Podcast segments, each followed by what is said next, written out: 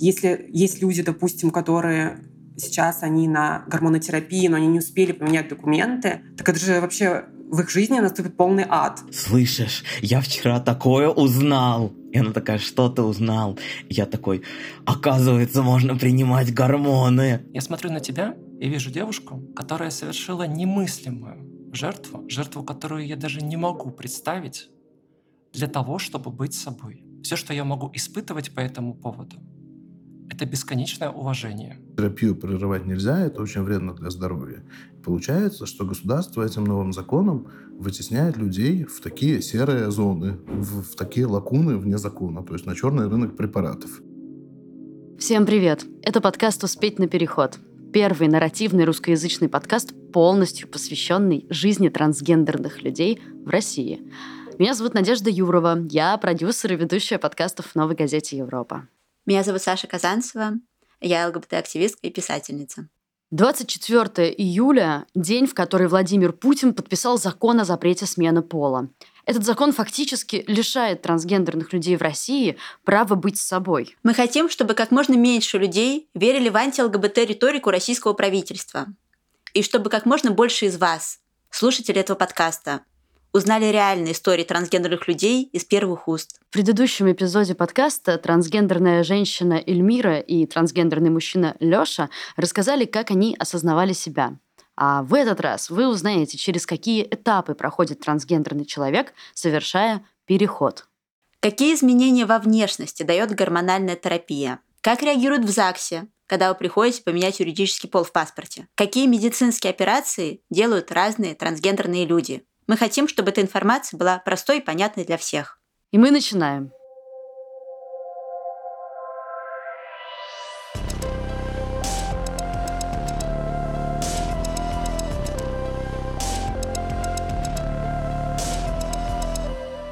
Эльмира – трансгендерная женщина. В прошлом эпизоде подкаста вы можете послушать, как она осознавала себя, а в этом вы узнаете, как происходил ее трансгендерный переход. Я себя в будущем видела только женщиной. Перейти от мыслей к действиям Эльмире помогла самоизоляция во время пандемии коронавируса. Она говорит, что проводила все дни дома, и у нее появилось время, чтобы побыть наедине с собой и со своими чувствами. Просто смотрела на себя в зеркало и думала, что все. Ну, кажется, наступил тот самый момент, когда я дальше больше не могу на это смотреть, я не могу так дальше жить. Хочу поменять себя, я хочу стать собой именно. И я еще месяц где-то переспала с этой мыслью, потому что все-таки это радикальное изменение в твоей жизни, когда ты меняешь свой пол, ну, гендер. Это очень сильное изменение. Эльмира приняла решение начать гормонотерапию, чтобы изменить внешность в сторону более женской. Эльмира расскажет о своих телесных изменениях, а вот во второй части подкаста вы узнаете о трансмужской гормонотерапии от нашего второго героя Лёши. Эльмира стала применять препараты, не обращаясь к специалистам. Делать так другим она не советует. Я начала гормонотерапию, не обращаясь к врачам, потому что, ну, если честно, мне было на тот момент страшно идти к врачу. Я еще тогда выглядела по-другому, и я тогда еще не знала на самом деле, что существуют френдли врачи, что можно их найти. Я подумала, что если я приду к врачу, он мне скажет, что я больная или что мне нельзя принимать гормоны. Не знаю, у меня почему-то было такое вот, такие вот мысли были в голове. Я искала информацию в интернете о, о дозировках, с какой начинают и как это все происходит. И я просто начала гормонотерапию сама самостоятельно. Ну, никому это не советую. Мне кажется, это не очень Какие изменения дает трансфеминная гормонотерапия препаратами эстрогена, рассказывает трансактивистка Екатерина. Гормональная терапия для большинства транслюдей – это один из важнейших этапов трансперехода, если не самый важный. Самостоятельное начало гормональной терапии, к сожалению, не редкость среди трансженщин. Естественно, самоназначение – это не лучшая практика, но у нее есть вполне естественные причины. Следует отметить, что э, последние 5, 7, 10 лет процент самостоятельного начала гормональной терапии, он сильно уменьшался, заметно уменьшался в транс-сообществе, но теперь с запретом, собственно, помощи при переходе, естественно, мы вернемся к ситуации, когда самостоятельное начало гормональной терапии станет просто единственным выходом для транс-людей. Эльмира делится тем, как телесные изменения от гормонотерапии дали о себе знать. И у меня даже ситуация одна была в СДЭКе, когда я пришла за заказом и там нужно показывать паспорт. Я показала паспорт, И она мне говорит, это не ваш паспорт. А я-то точно знаю, что это мой паспорт. Я говорю, это мой паспорт, это я. Они говорят, нет, мне нужен вот, ну там мужское имя было написано в заказе, мне нужен вот этот человек с его паспортом, где он? Я говорю, вы понимаете, что... Ну, я не могла ей сразу так прям сказать, что я на гормонах, да, в деке. Об этом, мне кажется, не говорят. Я просто ей сказала, что внешность меняется в течение жизни, люди делают пластические операции, вы понимаете, что а, внешность может измениться. Она говорит, ну не настолько же. Переживания, которые испытала сотрудница с ДЭКа, называют гендерной тревогой. К сожалению, порой подобные ситуации оказываются куда менее безопасными.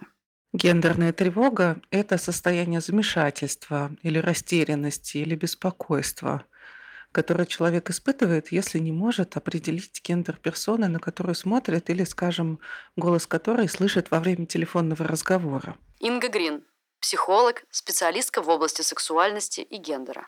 Чем не хороша гендерная тревога? Почему это не окей?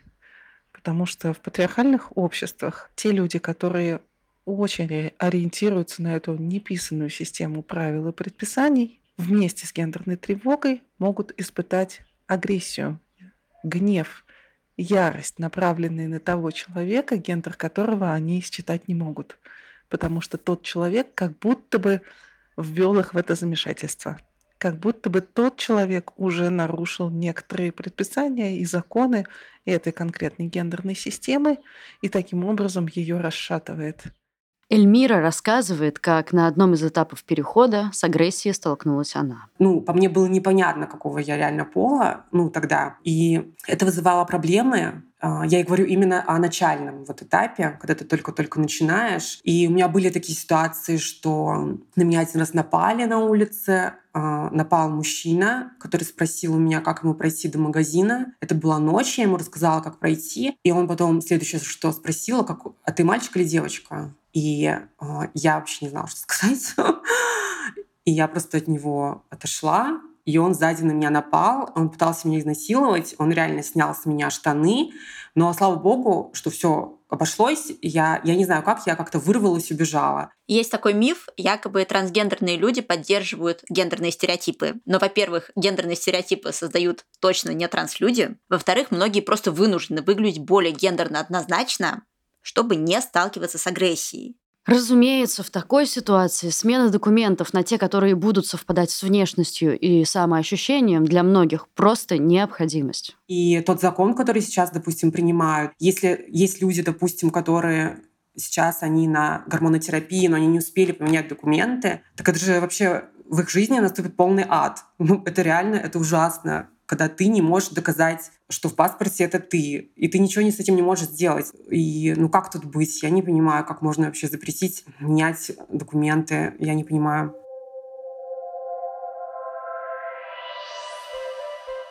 Как это выглядело в России в последние годы до принятия закона, полностью запрещающего транспереход, рассказывает трансактивист Роман. До принятия э, закона о запрете трансгендерного перехода трансгендерные люди шли следующим путем. Приходили на прием к психиатру. Психиатр ставил им диагноз F64.0 транссексуализм. Так он э, так трансгендерность называется в международной классификации болезней 10 э, версии. После этого с этой справкой врач писал направление на комиссию. Что такое комиссия?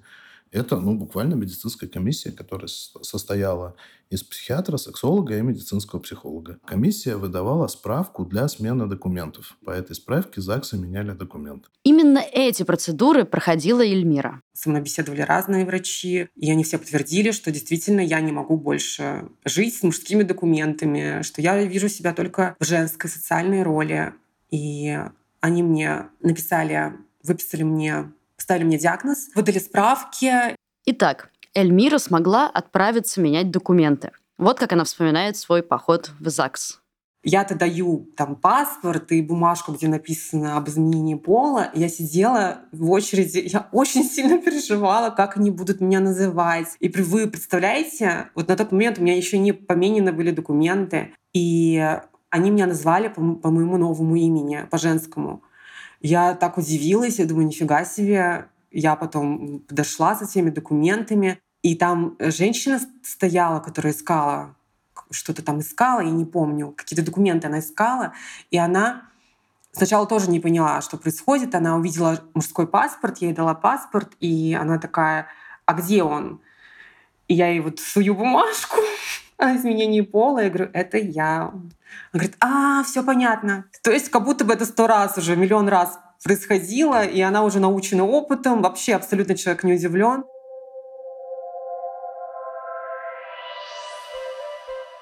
В предыдущем выпуске мы говорили, что никакой мифической операции по смене пола не существует.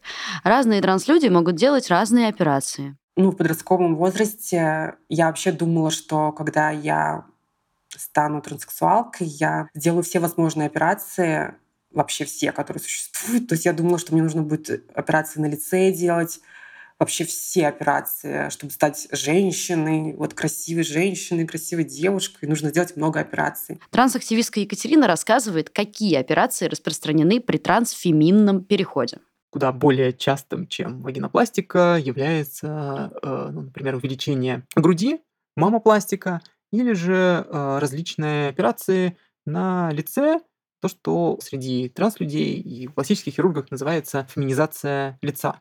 А вот у трансгендерной девушки Тая другой опыт. Тая, наоборот, сперва не планировала особых изменений, но затем сделала несколько операций на лице, на груди и на гениталиях. Наверное, я прошла тот же путь, который проходят многие девушки, которые сначала ничего-ничего не будут делать. Вот только маникюр, вот только депиляцию, вот только операцию на шее, а потом раз, и мы оказались в 2023 году. Во-первых, я занялась своей кожей, своими волосами. Я не делала этого 32 года, и мне было о чем поговорить с косметологом, о чем поговорить со стилистом. Я вылечила зубы, я вылечила поломанный в юности нос, Тая начала гормональную терапию и поменяла документы. После этого все довольно просто. Я начала гормональную терапию. Гормональная терапия — это новые чудеса каждый день. Это не происходит буквально каждое утро, но просто в один из дней ты просыпаешься и понимаешь, что что-то новое изменилось. Первой операцией, которую я сделала, кажется, была операция на груди. А, была одна операция на лице, затем из-за ковида это довольно долго откладывалось. Мне удалось сделать СРС, uh, Sex Reassignment Surgery. Речь идет об операции на гениталиях. Это было, кажется, на седьмой день после операции, когда мы сняли дренаж. Мы сняли дренаж, я подошла к зеркалу, посмотрела на себя, и, во-первых, у меня было ощущение, что так всегда и было. А во-вторых, э, я почувствовала, что да, несмотря на то, что я была ужасно похудевшая из-за вынужденного голодания и из-за всего, да, это было то самое. Сейчас, когда принят закон о запрете трансперехода, основные операции для транслюдей в России становятся недоступными.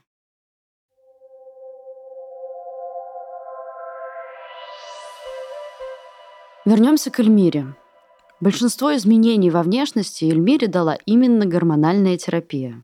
Я просто была на гормонотерапии и ждала каких-то изменений. И через несколько лет они действительно произошли, и я поняла, что моя гендерная дисфория она значительно, то есть она вообще на минимуме сейчас почти. Ну, передо мной там мужчины открывают двери. Самый такой банальный пример. Ну, то есть любой человек, который ко мне обращается, незнакомый, да, в магазине, там, я не знаю, в каком-то месте общественном, он всегда обращается ко мне как девушке. И сейчас я уже к этому привыкла, и сейчас для меня это уже норма. Но поначалу я помню вот свои первые чувства, когда мне только-только начали вот незнакомые люди вдруг называть девушкой. Для меня это такая была радость. Я так была счастлива, что вау, значит, все получается, значит, я выгляжу хорошо.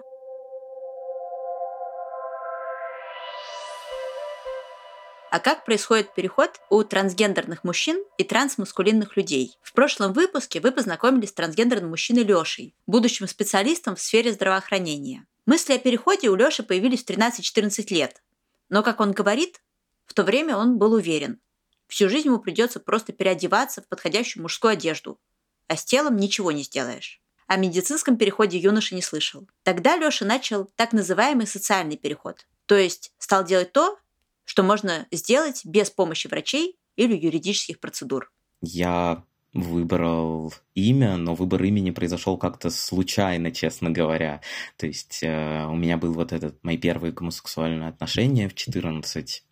И когда я знакомился с этим парнем, Ваней, в соцсети, он спросил меня, как меня зовут. И тут я резко понял, о боже, я же не знаю, как меня зовут. Так вышло, что я открыл список своих диалогов в соцсети, и у меня один из диалогов был с моим очень хорошим одноклассником из музыкальной школы, с которым я хорошо общался. И, соответственно, его звали Лёша. Я подумал, ну все, Вот и имя нашлось. Лёша сделал новую страницу в соцсетях, указал в графе «пол» мужской и написал знакомым, что теперь обращаться к нему следует в мужском роде. Я пытался как-то экспериментировать с внешностью, насколько это было возможно, и маскулинизироваться за счет э, более свободной одежды, каких-то унисекс вещей, перестал носить женское нижнее белье, о чем я тоже, кстати, никогда не думал, что это оказывается возможно, потому что ну, мне очень сильно было некомфортно именно с грудью. Тогда же, в восьмом классе, Лёша впервые узнал о медицинском переходе. И у меня там была хорошая подруга, и на уроке физкультуры я не выдержал, наклонился к ней такой, «Слышишь, я вчера такое узнал!» И она такая, что ты узнал? И я такой, оказывается, можно принимать гормоны. И она такая, ну, здорово, конечно.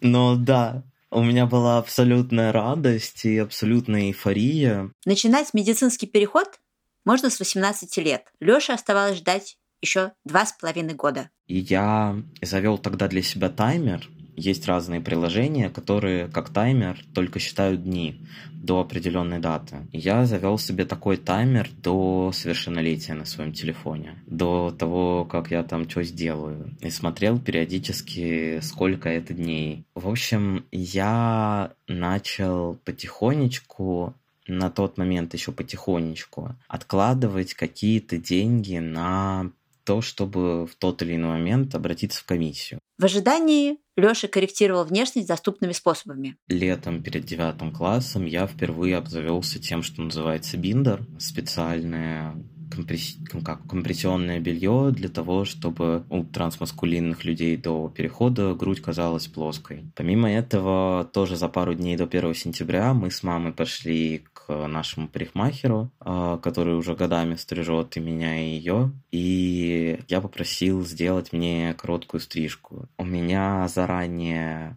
я, наконец, обзавелся мужскими костюмами для торжественных случаев. Мы с мамой еще туфли купили. Надо отдать маме должное, конечно, несмотря на большие нервы и на какое-то несогласие с тем, что я делаю. Она тогда ходила со мной по магазинам, хотя при этом там всячески, может быть, порицала словесно и трепала мне нервы ай-яй-яй. И, в общем, я был полностью готов к 1 сентября утром я надел свое чудесное мужское белье, свой новый биндер, свой первый биндер. Мне казалось, что выгляжу так необычно, непривычно даже, но при этом очень-очень желанно для самого себя. Когда я пришел, мои одноклассники сразу начали говорить мне, что я замечательно выгляжу.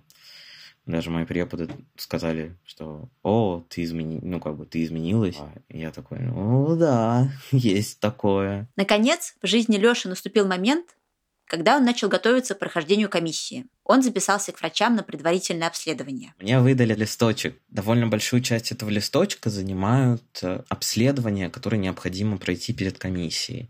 В том числе обследование у эндокринолога, анализы крови, патопсихолог, э, генетический тест, также там был довольно интересный генетический тест, который называется измерение длины, ну как полиморфизм генов, измерение длины генов рецепторов тестостерона, эстрадиола и ароматазы. Лёша будущий медик и объясняет, что генетические тесты нужны, потому что по последним исследованиям у трансгендерных мужчин, несмотря на женские хромосомы, чувствительность к тестостерону похожа на ту, что у цисгендерных мужчин. И у меня там, соответственно, так и получилось по результатам, что у меня, у моего тела восприимчивость к тестостерону выше, чем к эстрогенам.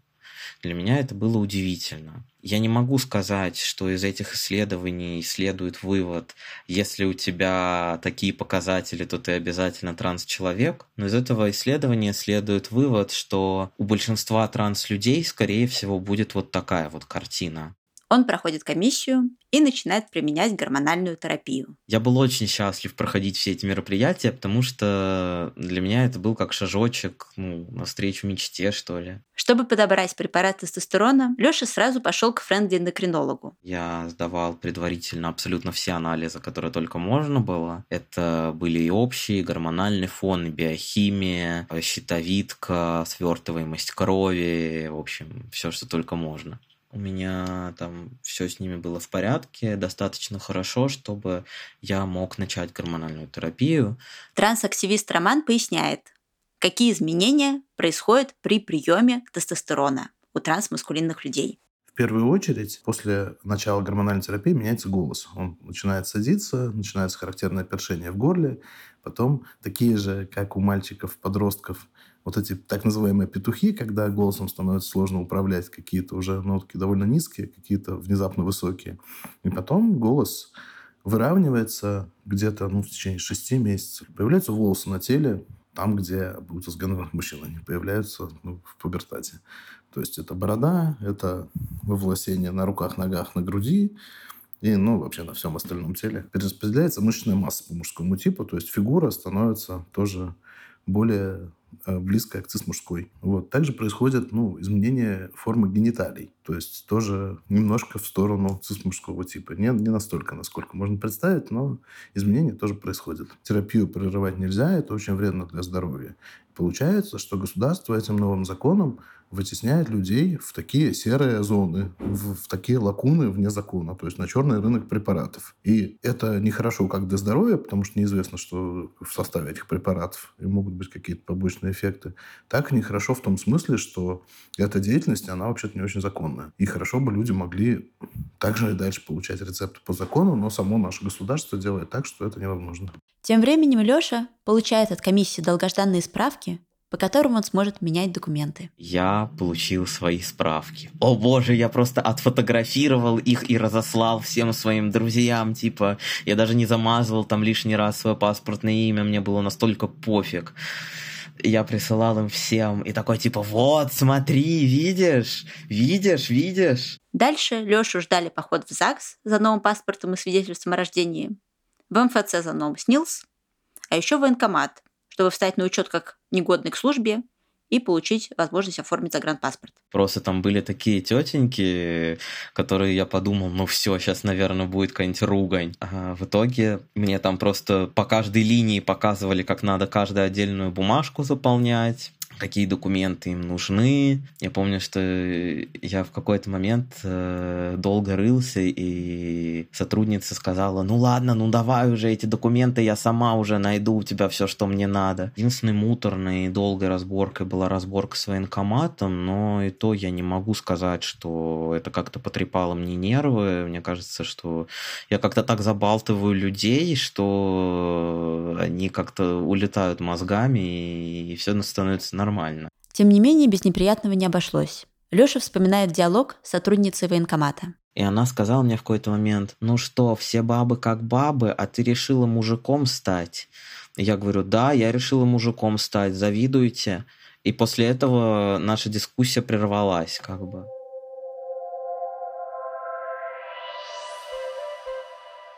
Итак, следующий этап перехода часто – это операции. Какие операции возможны для трансмаскулинных людей, какие пользуются популярностью, рассказывает трансактивист Роман.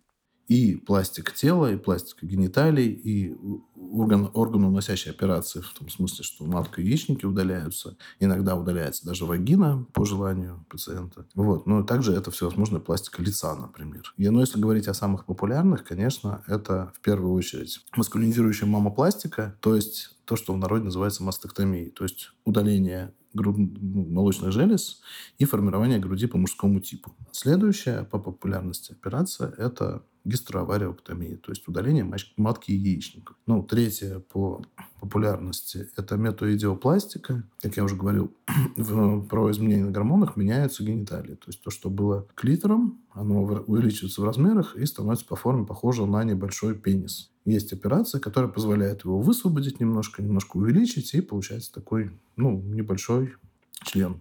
Понятно, что размер будет отличаться от цисгендерного, но все же это чувствительный орган, который действует, собственно, как пенис. То, что все выбирают фалопластику, это миф. Ну, то есть хотят, может быть, и хотят, многие хотят. Но из-за того, что это очень дорогая, очень несовершенная операция, ну, просто многие люди отказываются от нее потому что это тяжело, это, как правило, в несколько этапов, у нее осложнения могут быть. Плюс в России такие операции не, ну, не очень хорошо делают. Сейчас вы услышите историю Левы. Она не бинарная персона. Небинарные люди – те, кто не относит себя однозначно ни к мужчинам, ни к женщинам. Некоторые небинарные люди могут испытывать гендерную дисфорию и применять элементы трансгендерного перехода. Я никогда не была ни девушкой, ни парнем.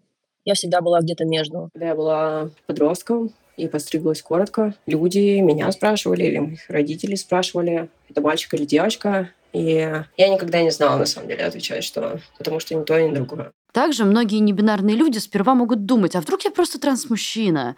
Или а вдруг я просто трансженщина? Могу сказать про себя, что у меня была похожая история. Когда у меня происходил активный гендерный поиск себя, до того, как я пришла к пониманию, что вот я просто гендерно некомфортная чувиха, а, я задумывалась о том, что могу ли я быть трансмужчиной. И я активно искала про эту информацию, читала про операции. Происходило это, когда мне было, наверное, лет 14, 15, 16. В какой-то момент в детстве я хотела сменить пол, но это желание у меня прошло. Однако я очень сильно расстроилась, что у меня выросла грудь, что у меня появились месячные. Леве хотелось иметь более маскулинную грудную клетку, и она сделала мастектомию или мускулинизирующую мамопластику – удаление молочных желез. Дело в том, что Лева не планировала менять документы на мужские, только удалить грудь. Но оказалось, что для этого все равно надо пройти трансмужскую комиссию. То есть я поняла, что если я захочу увеличить грудь, я могу сделать это без всяких справок. Но если я захочу убрать грудь по эстетическим причинам, а я тоже рассматриваю для себя такой вариант, то мне придется сперва получить диагноз трансгендерность, и только тогда врач сможет меня прооперировать. Год назад, в 35 лет, я сделала мастектомию, и, э, по сути, это завершило мой переход. Самым запоминающимся моментом было то, как я проснулась от наркоза и была очень счастлива. Несмотря на то, что на меня была повязка, я не видела ничего. Она давила, я, была, я уже чувствовала, что наконец-то у меня то тело, которое и должно быть у меня.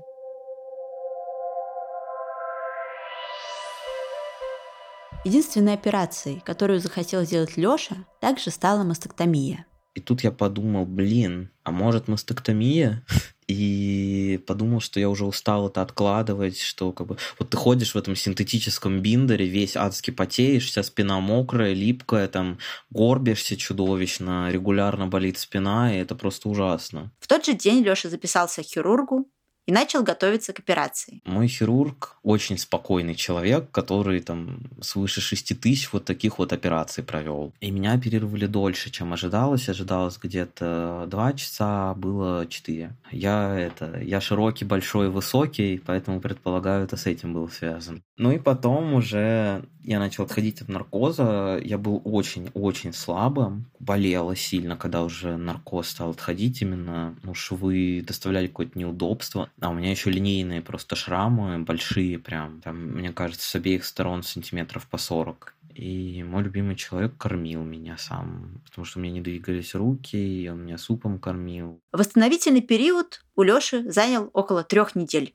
Для меня это была какая-то огромная свобода, огромная радость, огромное удовольствие просто идти по улице в футболке и чувствовать, что там дует ветер, он забирается тебе под футболку, ты его кожей чувствуешь. Лёша говорит, что на этом для него переход завершен. Лёша планирует продолжать образование в сфере здравоохранения. Я, я очень хотел бы в будущем заниматься исследованиями дифференциации пола и факторами образования разных уровней пола, потому что мне кажется, что для благополучия транслюдей, благополучия общества, в принципе, очень необходимо просвещение и очень необходимы грамотные специалисты, которые будут понимать, что к чему. Я понимаю, что это некоторая тема ну, вот всей моей жизни. Я понимаю, что она никуда не отступит. Под конец этого подкаста мы хотим поделиться историей, которую рассказала Тая. Мои знакомые пригласили меня на фотосессию Я какое-то время колебалась, потому что фотосессия была ню, это не вполне мой жанр. Но я сильно доверяла человеку, который меня пригласил,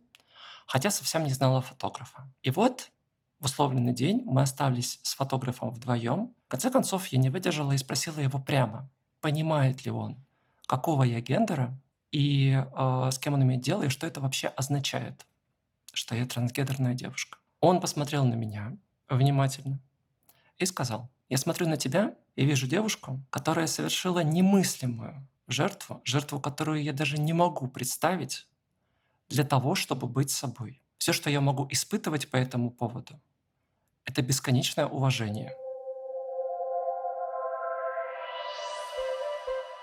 Когда закон о запрете трансгендерного перехода еще только обсуждался, Минздрав выступал с позицией, что такой закон приведет к росту суицидов. Сейчас, по данным активистов, э, рост суицидов среди трансгендерных людей в России уже происходит. Закон о запрете трансгендерного перехода противоречит всем международным медицинским рекомендациям и является настоящим преступлением против прав человека.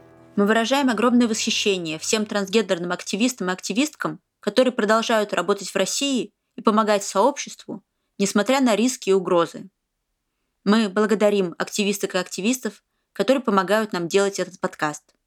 Эльмира и Лёша записали пожелания трансгендерным людям, которые тоже сейчас остаются в России. От себя я могу пожелать трансгендерным людям искать всегда опору в самом себе. Потому что как бы вас не поддерживали другие люди, поддержка окружающих никогда не даст того же эффекта, как если бы вы всегда чувствовали в себе стержень, опору и уверенность в том, что у вас есть силы добиться того, чего вы хотите добиться. Никогда не теряйте надежду. У меня были такие тяжелые ситуации в жизни, очень тяжелые, но во мне всегда была надежда. Это единственное, что меня спасло. Не теряйте надежду и всегда э, верьте в себя. Вы знаете, чего вы хотите, и вы знаете, кто вы, и никто у вас не может а, отобрать эту правду. Друзья, спасибо, что вы послушали этот подкаст до конца. Если вам нравится то, что мы делаем, и вы хотите нас поддержать, во-первых, подписывайтесь на нас на платформе, где вы слушаете подкасты. Во-вторых, поставьте нам, пожалуйста, лайк. Наши героини и герои, ну и мы сами, очень рады вашей обратной связи. Людей, которые сделали так, чтобы подкаст сейчас звучал в ваших ушах так, как он звучит, зовут Денис Никулин, наш звукорежиссер, Таня Кофтун, продюсер, Саша Казанцева, ведущая и консультантка, и я, Надежда Юрова. Мы очень благодарим всех транслюдей, которые так помогают в создании этого подкаста. До скорого. Пока.